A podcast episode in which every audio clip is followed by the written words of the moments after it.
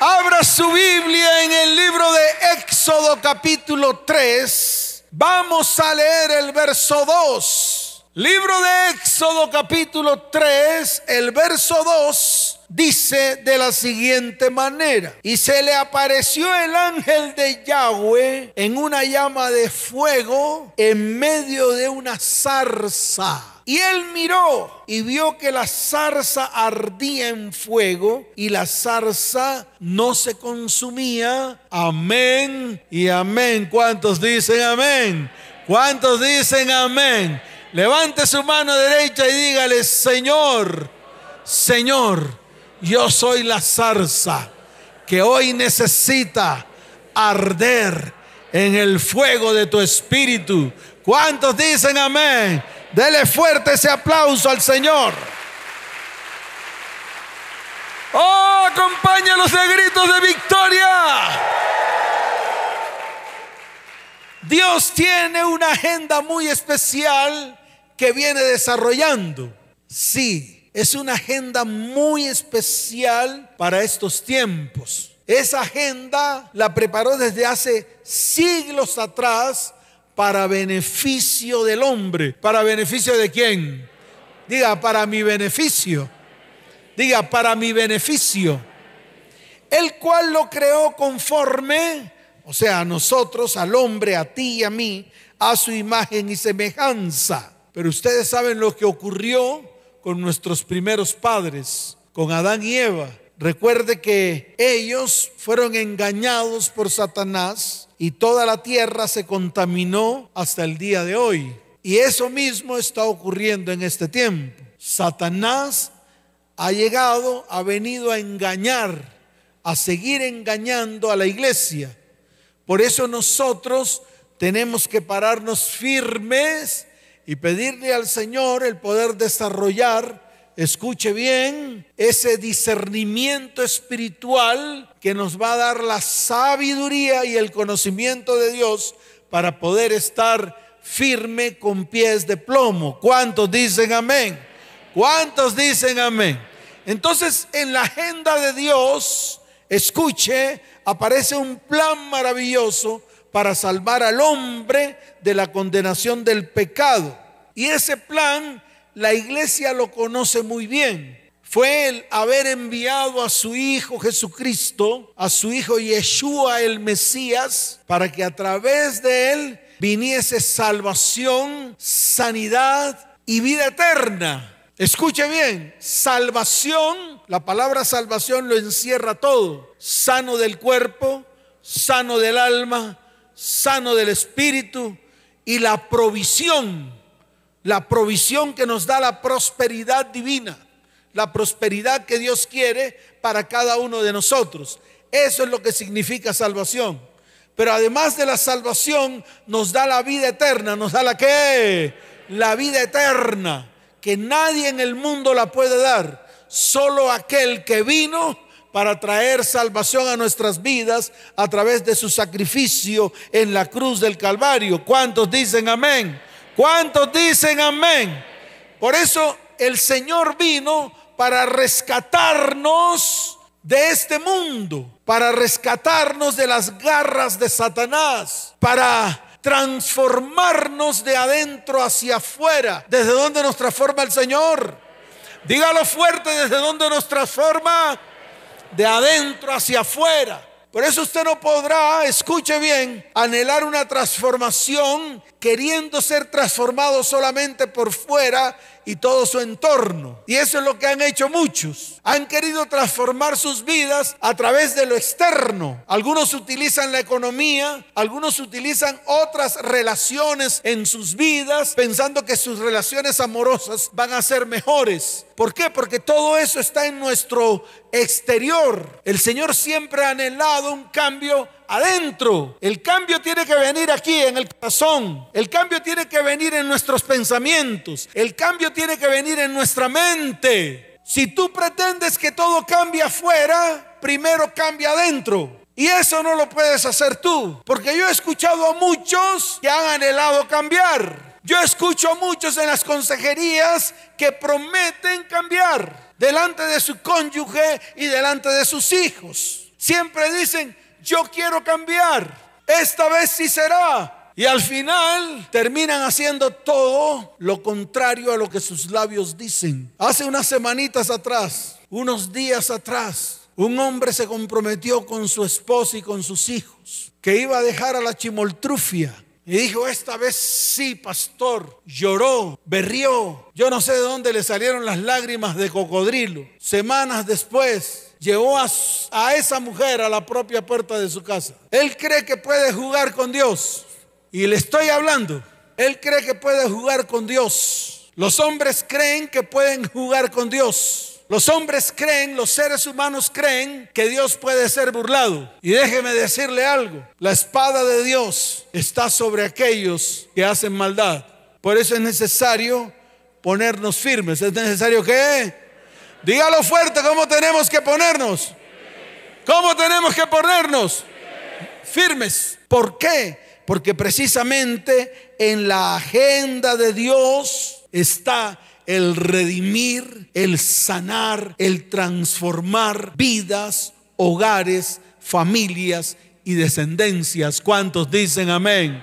¿Cuántos dicen amén? Dele fuerte ese aplauso al Señor. Por eso la agenda de los hombres siempre será contraria a la agenda de Dios. Mire, en la agenda de los hombres en este tiempo se programa alcanzar un mundo económicamente más productivo y más competitivo y más con todo lo que nos sucedió desde hace año y medio. Y el mundo está preparando eso, está preparando alcanzar un mundo económicamente más productivo, competitivo, socialmente más equitativo, ojo con lo que estoy diciendo, ambientalmente más amigable y sustentable. Esto es lo que aspira ahora el hombre con la denominada agenda global para el futuro de la humanidad. Esto se va a comenzar a desarrollar en el año 2030. Entonces escuche que es importante que usted lo entienda. Usted tiene que razonar en esto. Existirá un solo gobierno en todo el mundo y muchas naciones pelearán hasta la muerte por ocupar ese lugar. Un solo gobierno, una sola ley. Ya las naciones no se podrán gobernar a sí mismas, sino un solo gobierno a nivel mundial va a gobernar al mundo. Algo que va a ocurrir que es importante que usted lo sepa.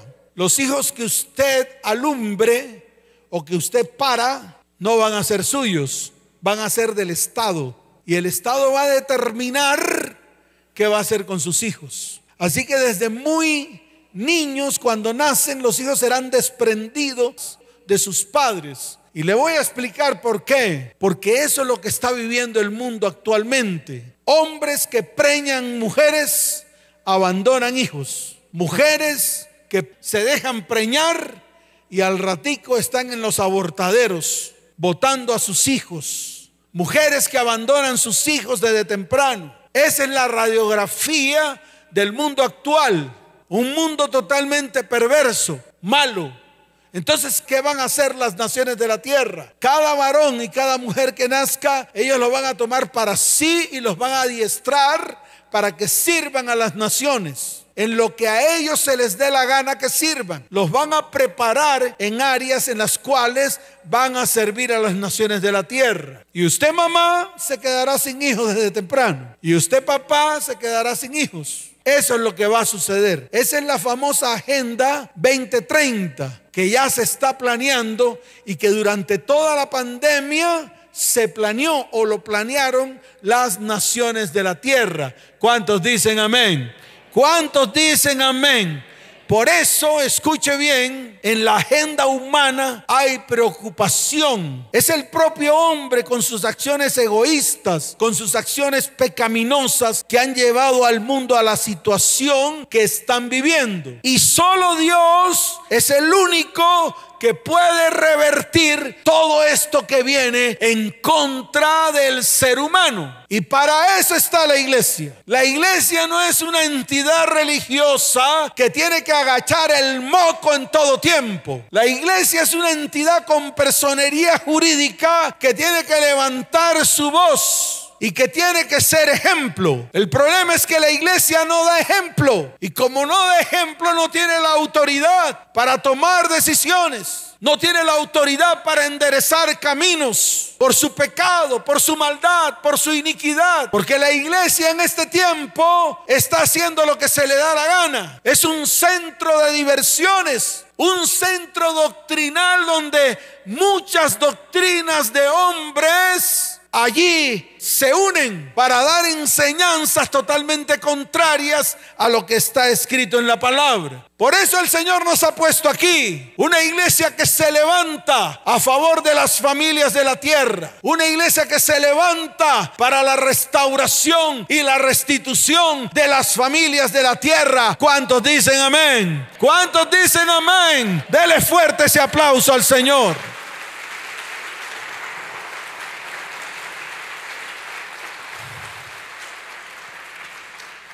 De acuerdo a la agenda de Dios, la palabra de Dios es el mapa de la vida. De acuerdo a la agenda de Dios, la palabra de Dios es la luz para alumbrar su senda. De acuerdo a la agenda de Dios, la palabra de Dios es la espada que Él ha tomado para defendernos. Es la brújula, escuche bien, para guiarnos a la eternidad, para guiarnos al cielo. Es el instrumento de Dios para evangelizar al mundo. En la palabra de Dios se encuentran las respuestas de la vida, la muerte y la eternidad. También se encuentra cómo recibir el perdón de pecados, la paz con Dios, las contestaciones a nuestras oraciones, la vida eterna y una vida abundante. ¿Y una vida qué? ¿Y una vida qué? Dígalo fuerte entonces, ¿qué esperamos? O seguimos fuera de la agenda de Dios, mirando la agenda desde lejitos, mirando a ver quién es capaz de desarrollarla, mirando a ver quién es capaz de meterse en ella o simplemente tomamos la decisión de meternos como iglesia en la agenda de Dios para que Dios comience a obrar en medio de nuestra vida, en medio de nuestra casa, en medio de nuestro hogar y en medio de nuestra familia. ¿Cuántos dicen amén? ¿Cuántos dicen amén? Dele fuerte ese aplauso al Señor.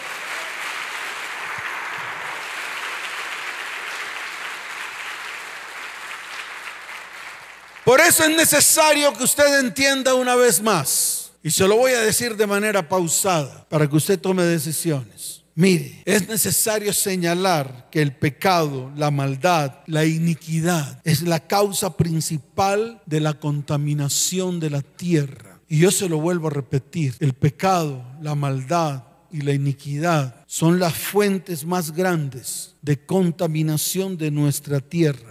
Y todo esto a su vez produce maldición. Y todo esto afecta a todos los que habitan esa tierra. Familias, negocios, animales, ciudades enteras, pueblos enteros, naciones enteras. Hay dos palabras que yo quiero que usted lea con atención. La primera está en Jeremías capítulo 23, verso 10. Mire lo que dice la bendita palabra del Señor. Porque la tierra está llena de adúlteros. Y cuando habla de adúlteros la palabra no solamente habla de adúlteros en el ámbito familiar, también habla de adúlteros en el área espiritual. Porque muchas veces nosotros adulteramos la palabra, adulteramos nuestra fe, adulteramos nuestra creencia Muchas veces nos volvemos idólatras, idolatrando al mundo y a los dioses de este mundo. Por eso el Señor hoy anhela que toda la iglesia se vuelva a Él con todo el corazón. ¿Qué tiene que hacer la iglesia hoy? Dígalo fuerte que tiene que hacer la iglesia hoy.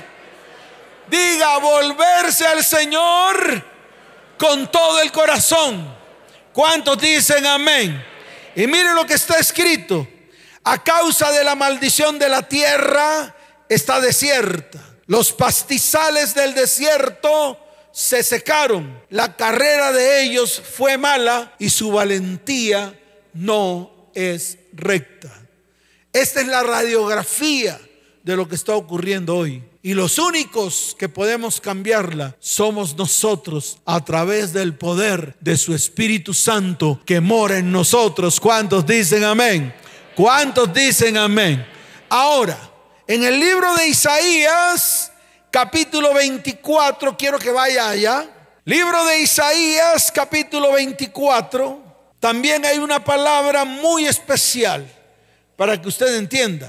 Libro de Isaías capítulo 24, verso primero, dice la bendita palabra del Señor. He aquí que Yahweh vacía la tierra y la desnuda y transforma su faz y hace esparcir a sus moradores. Fíjese lo que dice el verso 2. Y sucederá así como al pueblo, también al sacerdote, como al siervo, así como a su amo como a la criada, a su ama, como al que compra, al que vende, como al que presta, al que toma prestado, como al que da logro, así al que lo recibe. Verso 3. La tierra será enteramente vaciada y completamente saqueada, porque Yahweh ha pronunciado esta palabra. Se destruyó, cayó la tierra, enfermó, cayó el mundo, enfermaron los altos pueblos de la tierra y la tierra se contaminó bajo sus moradores porque traspasaron las leyes,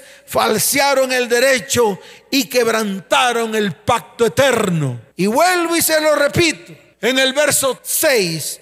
Por esta causa la maldición consumió la tierra y sus moradores fueron asolados. Por esta causa fueron consumidos los habitantes de la tierra y disminuyeron los hombres. Amén y amén. Ahí está la respuesta. Ahí está la palabra. Y estas dos palabras que acabamos de leer tienen que golpear fuerte a nuestro corazón. Que todo en nuestras vidas sea transformado. Tenemos que comenzar iglesia. Si no comienza la iglesia, ¿quién cree que puede comenzar? Nosotros somos los únicos que tenemos la autoridad para transformarlo todo a través de la palabra de Dios y a través del poder de su Espíritu Santo. Por eso yo insto hoy a que nos levantemos, a que nos quede.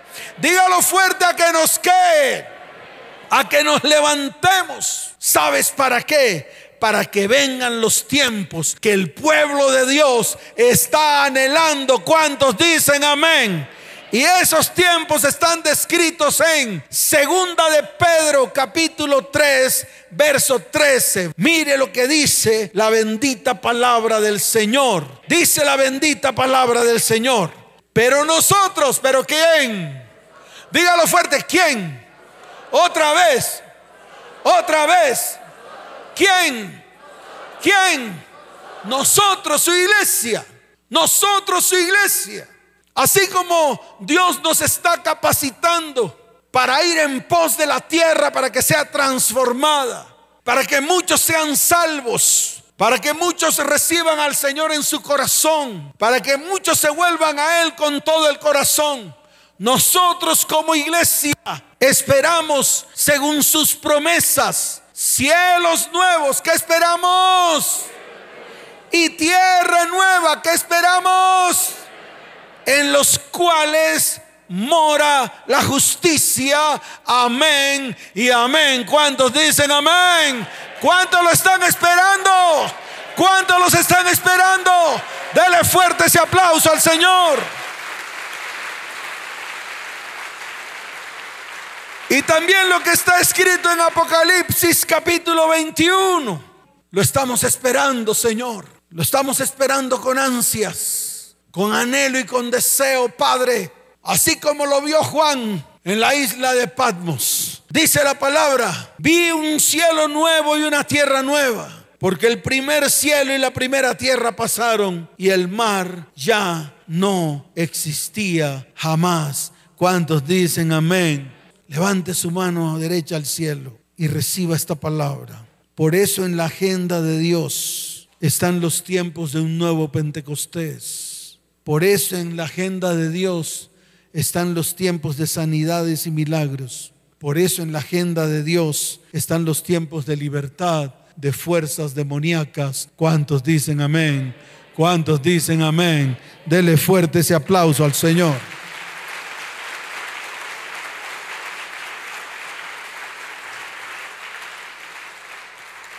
Todo esto es para que entendamos que Dios necesita que tú, tu familia y tu descendencia entren en la agenda de Dios. Que dejemos de vivir nuestra propia agenda. Y se lo vuelvo a repetir, tiene que escuchar esto. Nosotros no podemos escoger el lugar ni donde nacemos, no podemos escoger el lugar donde vivimos ni donde moramos, ni los padres que nos engendraron, ni la familia que tenemos. Pero yo le quiero decir algo, pero sí podemos escoger el destino que tendremos. ¿Cuántos dicen amén?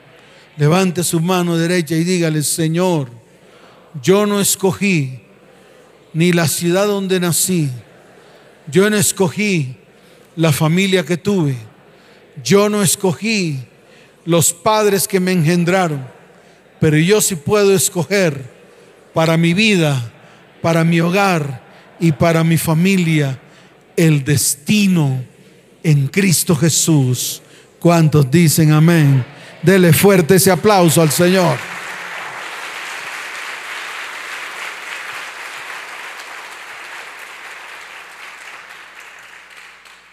El Señor ordena los pasos del justo.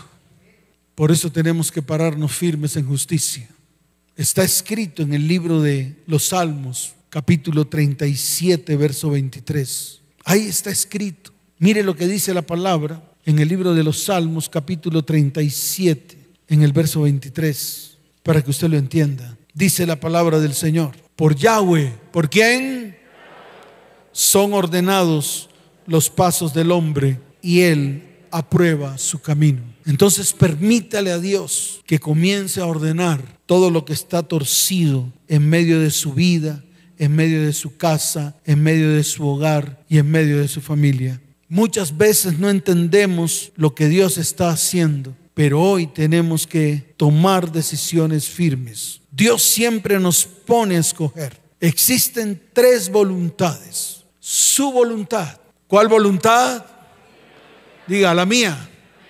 Su voluntad. Nuestra voluntad propia, que viene de la sabiduría del mundo, está descrita en el libro de Santiago, capítulo 3, verso 15. Mire lo que dice la bendita palabra del Señor. Porque esta sabiduría no es la que desciende de lo alto, sino terrenal, animal y diabólica. Esa es la voluntad humana, la que siempre intenta desviarse por todos los caminos que encuentra. Encontró un camino por acá y por ahí se mete. Y mira si ese camino es correcto. Cuando ya está metido, intenta salir y no puede. Y así nos ha ocurrido a muchos. Nos hemos metido por caminos que nos llevan a la perdición, caminos que nos llevan a la enfermedad, caminos que nos llevan al dolor.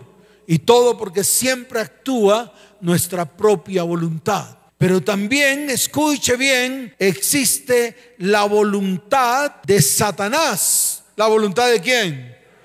descritas en el libro de Juan capítulo 10, verso 10. Mire lo que dice la palabra. El ladrón no viene sino para hurtar y matar y destruir. Yo he venido para que tengan vida y para que la tengan en abundancia. Entonces muchos anhelan hacer la voluntad de Satanás. Y cuando hacen la voluntad de Satanás, escuche bien, le abren la puerta. ¿Qué hacen? Dígalo fuerte, ¿qué hacen?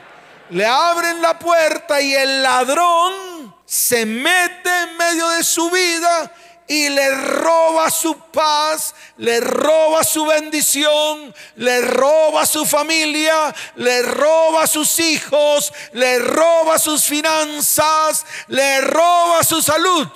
Y ese es el ladrón. Y ese es Satanás cuando usted hace la voluntad de él. Cuando usted obedece a todo lo que Satanás le ordena que usted haga. Y esa voluntad de Satanás que usted acepta en su vida lo hace desviar de todo propósito. ¿Lo hace desviar de qué?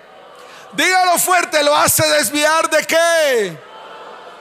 De todo propósito. Y está la voluntad de Dios que está en el libro de Romanos capítulo 12, verso 2. Vaya a Romanos capítulo 12, Verso 2, mire lo que dice la bendita palabra del Señor. No os conforméis a este siglo, sino transformaos, sino que es tiempo de transformación, sino transformaos por medio de la renovación de vuestro entendimiento para que comprobéis cuál sea la buena voluntad de Dios, agradable y perfecta.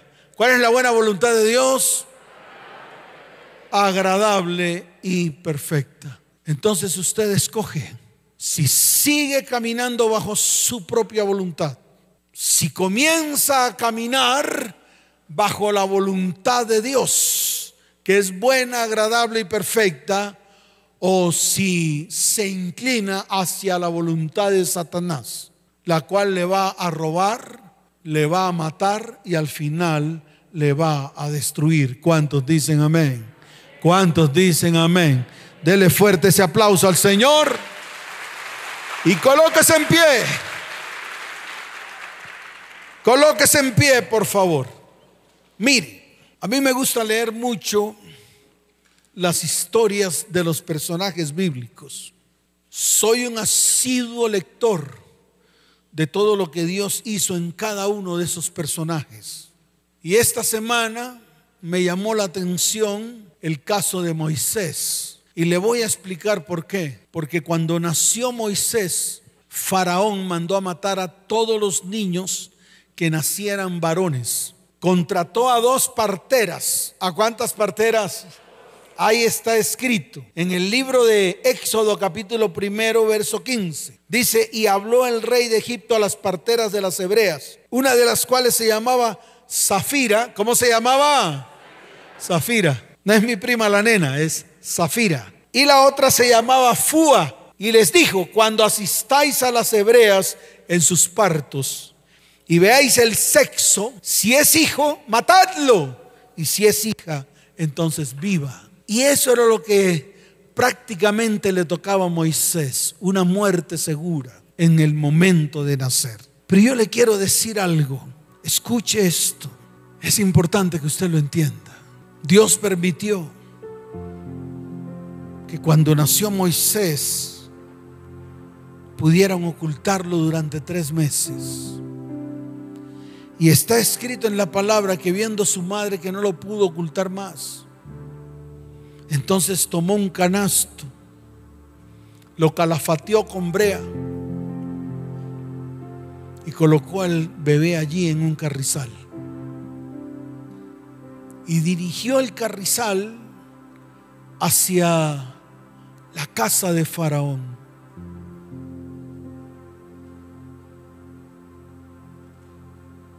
La hija de Faraón fue a bañarse en el río y vio esa cesta y le llamó la atención. Dice la palabra que tomó al niño y lo entregó a una hebrea, a su propia madre, la cual lo crió en los primeros meses. Y después esta madre tuvo que entregarla, entregarlo a la hija de Faraón, la cual Moisés fue criado en medio de las leyes, en medio de los principios de Egipto. Pero todo esto fue hecho por el Señor, porque había un propósito, había un qué, había un propósito. Moisés luego se convirtió en asesino, porque vio cómo maltrataban a uno de los suyos, de los hebreos, y al día siguiente tomó al maltratador egipcio, lo mató y lo enterró en la arena. Escuche esto. Faraón se dio cuenta de lo que había hecho Moisés y comenzó a perseguirlo para matarlo. Moisés sale de tierra de Egipto y se va rumbo a Madián. Allí conoce a Séfora, y por ende conoce a su suegro Jetro. Tuvo dos hijos, Moisés, y comenzó a hacer algo para la cual no fue llamado a ser, que fue pastorear ovejas. Y un día, estando apacentando las ovejas de su suegro Jetro en la falda del monte Oreb, vino un ángel en una llama de fuego. Escuche esto, en una llama de fuego. Moisés era la zarza, un arbusto totalmente seco, sin propósito, así como están muchos, están secos y sin propósito. Y él se iba a acercar para, para poder ver qué era lo que estaba sucediendo con esa zarza y con ese ángel de fuego que se le apareció. Y cuando se acercó oyó una voz que le dijo, no te acerques, quita el calzado de tus pies, porque el lugar que pisas es santo. Este es el lugar donde el Espíritu de Dios va a descender con su poder ese es el lugar que Dios ha preparado para derramar su espíritu en medio de nosotros. Ese es el lugar en el cual tú vas a comenzar a aprender a estar delante de la presencia de Dios y delante del ángel de Yahweh en esa llama de fuego. Este es el tiempo en el cual Dios va a comenzar a transformar tu vida. Tu tierra se convertirá en una tierra santa, apartada para Dios. Iglesia, Dios va a abrir tus ojos y tus oídos espirituales para que veas y para que oigas la voz de Dios. Yo quiero que cierres tus ojos, que levantes tus manos al cielo Oh Espíritu de Dios, hoy te pido que soples sobre tu iglesia. Que traigas sanidad y milagros sobre tu iglesia, Señor. Que abras los ojos y los oídos espirituales de tu iglesia. Para que tu iglesia se afirme en este tiempo.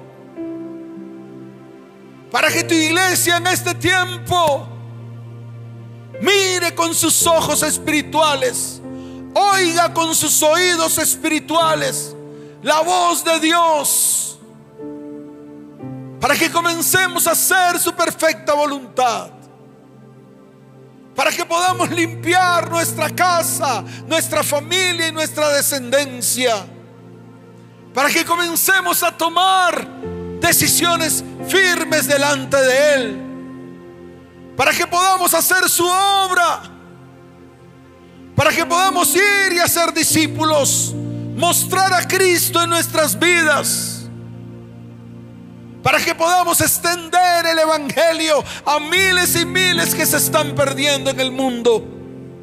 Para que comencemos por nosotros, por nuestras familias y por nuestras descendencias. Iglesia, levanta tus manos al cielo. Todos levantando sus manos al cielo, por favor. Porque hoy es un día muy especial. Ese es el tiempo del derramamiento de su espíritu sobre su iglesia. Y está comenzando por esta iglesia. Cierra tus ojos, iglesia. Cierra tus ojos y siente la presencia de su Espíritu Santo trayendo libertad y sanidad sobre cada vida de los que están aquí y los que están allí en la transmisión. Levanten sus manos y comiencen a clamar. Levanten sus voces y comiencen a clamar y díganle, Señor, aquí estamos. Aquí está tu iglesia firme delante de tus ojos. Por favor, extiende tu misericordia y tu bondad sobre nuestras vidas. Trae sanidad a nuestros cuerpos. Levanten sus manos, iglesia. Porque el Rey de Reyes y Señor de Señores está en este lugar. Levanten sus manos. Oh Padre.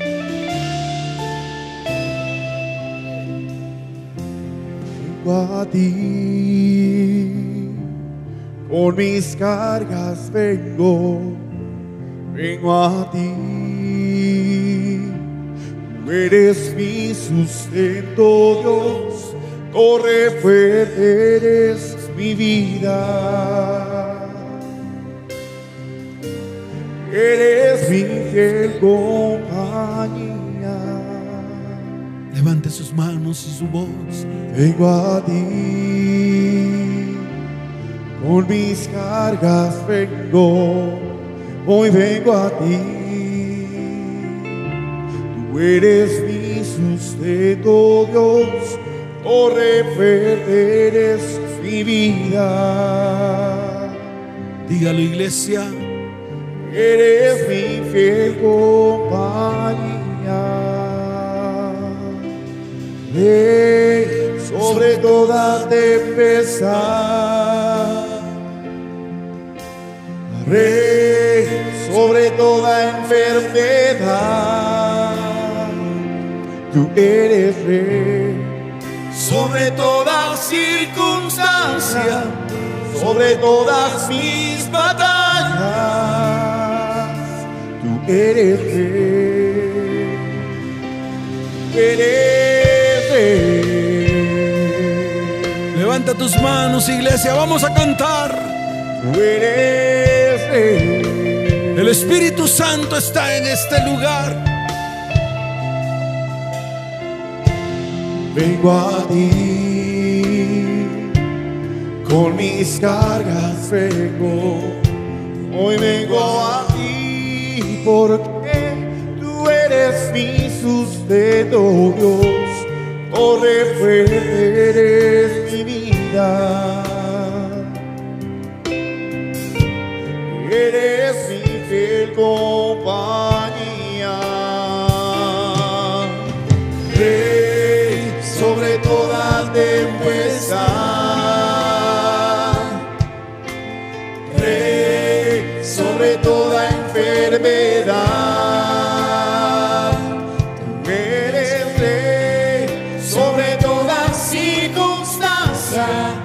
Sobre todas mis batallas.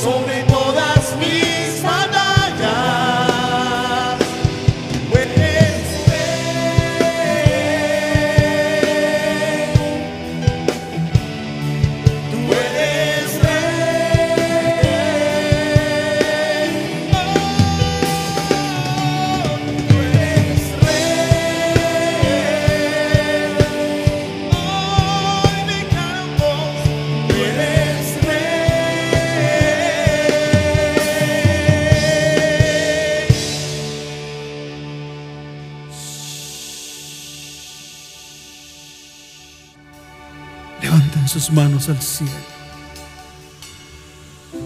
Aquí está el Espíritu de Dios.